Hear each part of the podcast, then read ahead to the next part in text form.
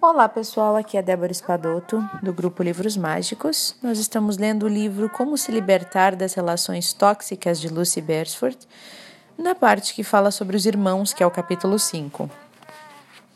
Hoje nós vamos ler quando os pais se casam novamente. Bom, quando uma nova família se forma, num segundo, ou, ou em mais casamentos, né, num segundo ou mais casamentos, ela pode herdar alguns traumas advindos dos núcleos originais de seus componentes, como a morte ou a ausência de um dos pais ou qualquer outro tipo de ruptura na estrutura familiar.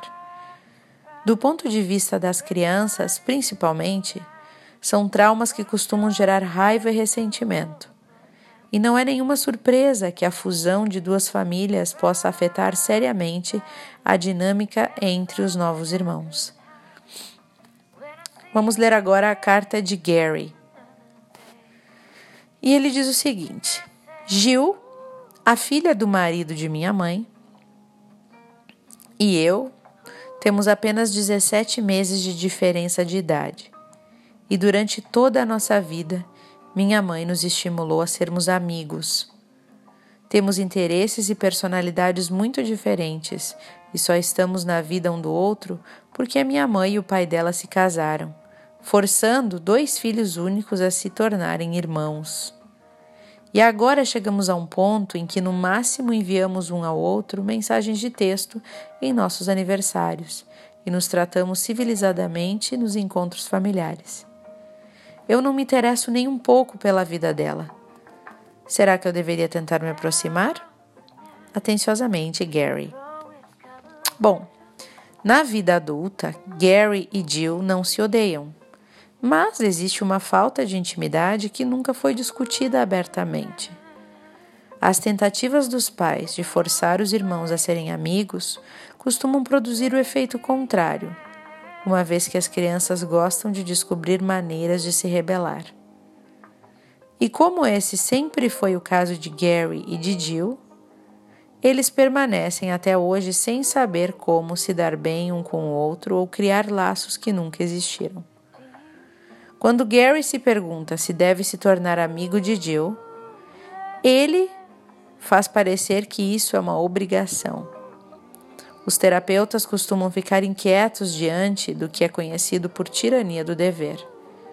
Essa ideia de que devo fazer isso ou devo fazer aquilo sufoca as nossas escolhas e requer que nos comportemos de acordo com os desejos dos outros. Não é de estranhar que Gary não tenha nenhuma ideia de como Gil se sente sobre a situação. Eles conseguiram passar 30 anos sem tocar no assunto. E ainda que Gil pudesse ter adorado manter um relacionamento mais próximo, Gary não demonstra, desculpa, Gary não demora a nos lembrar de que ela não fizera nenhum grande esforço para isso. Gary e eu então analisamos o que seria para ele um relacionamento mais autêntico com ela. Gary fantasiou que a sua mãe morrera e que ele e Gil fizeram um discurso juntos no funeral.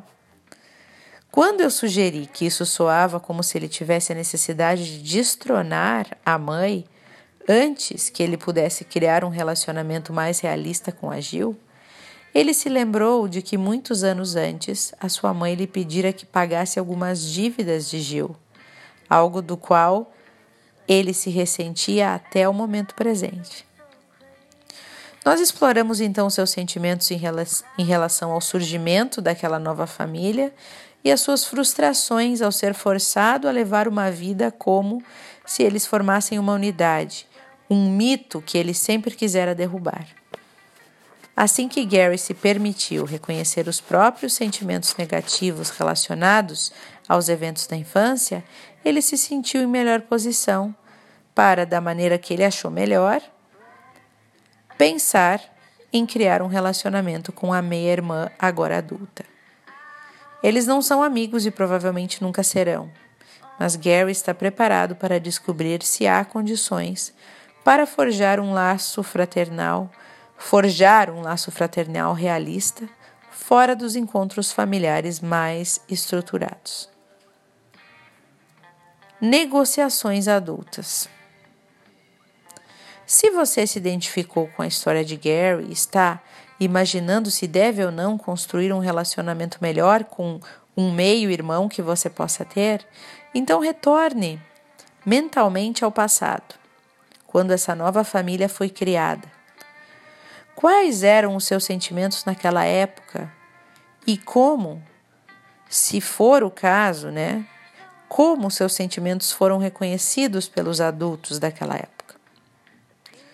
Quando você tiver processado esses antigos sentimentos em você, as, emo as emoções do presente relacionadas aos seus meio-irmãos vão poder mudar, se você quiser. Por exemplo, pode ser que você consiga enxergá-los como adultos e não como crianças mais, né? Não como crianças que entraram na sua vida sem que você pedisse. Analise que tipo de relacionamento você quer ter com eles agora e verifique se você deseja isso por si mesmo ou se é apenas para agradar outra pessoa que você está querendo isso. Você agora é adulto, você não precisa fazer isso, né? Então a dica da autora para hoje é o seguinte: considere a possibilidade de conversar com seu meio-irmão para determinar se ele se preocupa com a qualidade do relacionamento entre vocês. Essa conversa pode ser o primeiro passo para construir, na vida adulta, um laço que, por um motivo ou outro, ainda não se formou. Então, pessoal, esse é o áudio sobre os meio-irmãos, né? Eu não tenho meio-irmão, não sei como, como se sente ter um meio-irmão, mas talvez seja uma coisa interessante realmente de pensar sobre, né? E de voltar atrás e pensar que aquela pessoa que estava lá também, aquela criança daquela época também pode ter enfrentado os mesmos sentimentos que você enfrentou, né? E conseguir olhar as pessoas com compaixão acho que é o mais interessante. Conseguir se colocar no lugar da outra pessoa. A gente fala tanto disso, mas como é difícil, né? Como ainda a gente tem dificuldade quando no fervor da emoção de se colocar no lugar da outra pessoa. Ainda é um obstáculo para a gente e ainda é algo que a gente não domina totalmente. Então, que a gente possa exercitar mais isso na gente, né? É, bom, pessoal, esse é o áudio de hoje. Eu espero que vocês estejam se identificando com o livro.